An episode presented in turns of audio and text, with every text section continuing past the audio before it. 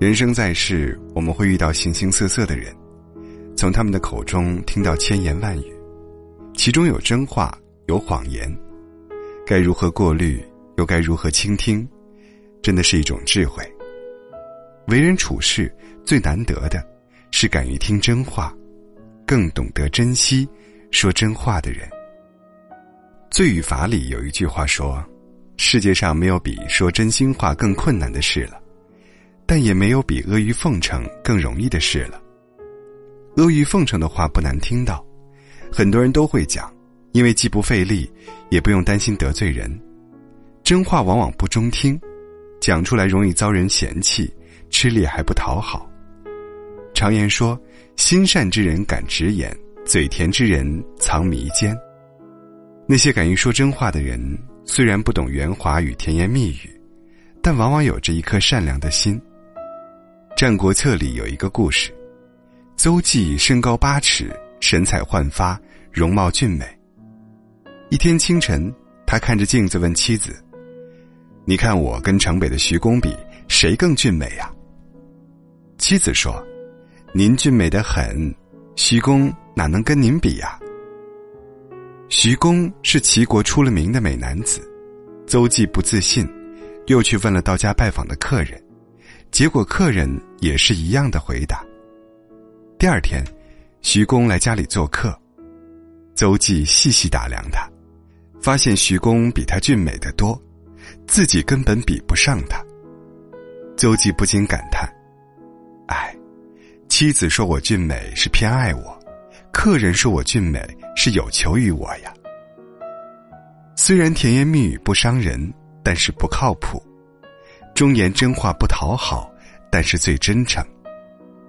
蔡康永说：“我不在乎说话之术，而在意说话之道。我的说话之道，就是把你放在心上。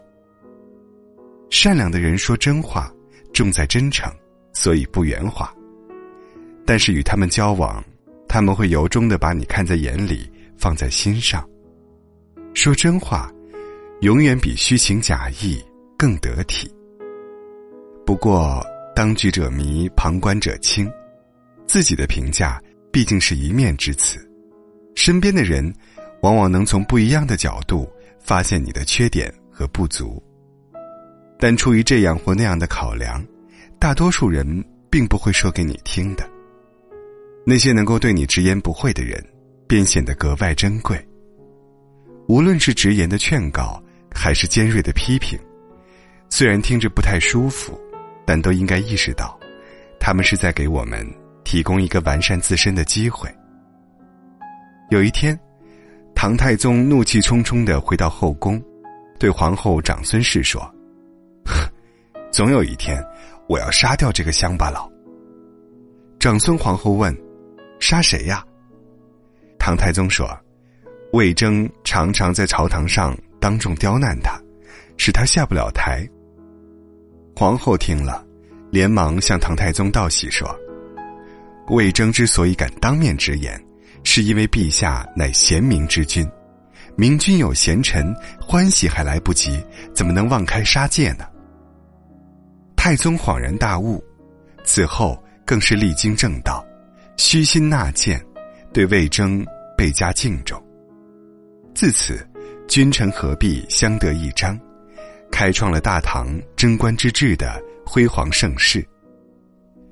魏征死后，唐太宗悲痛万分，说出了那句千古名言：“以铜为镜，可以正衣冠；以古为镜，可以知兴替；以人为镜，可以明得失。”阿谀奉承的话虽然好听，然而虚假的赞美远没有真诚的批评可贵。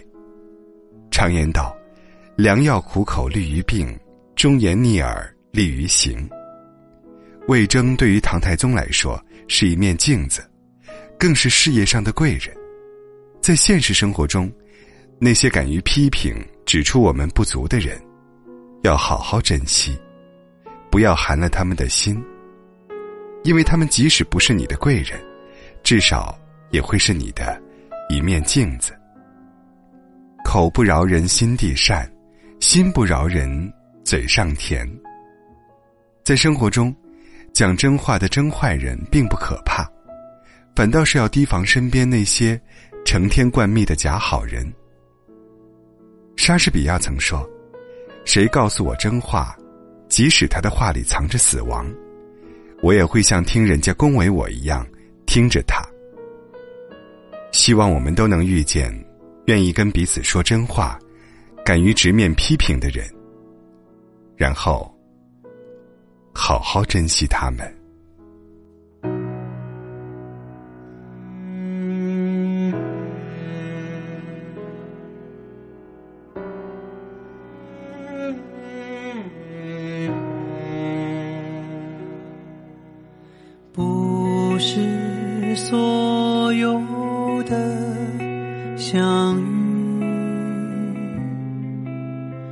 往后车相聚，随口而出的言语，可能是语言，这一切。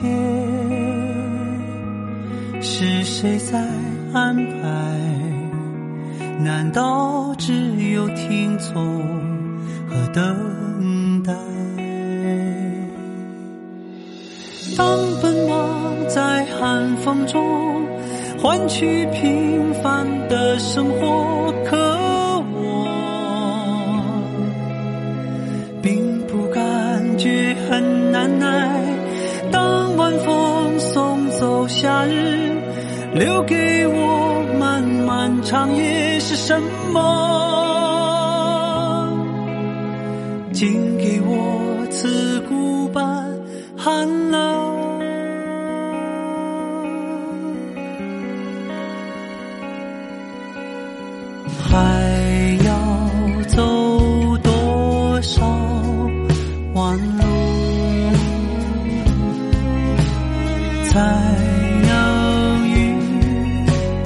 你堆积如山的话语等着你开启。这一生似乎无从选择所以要找人说。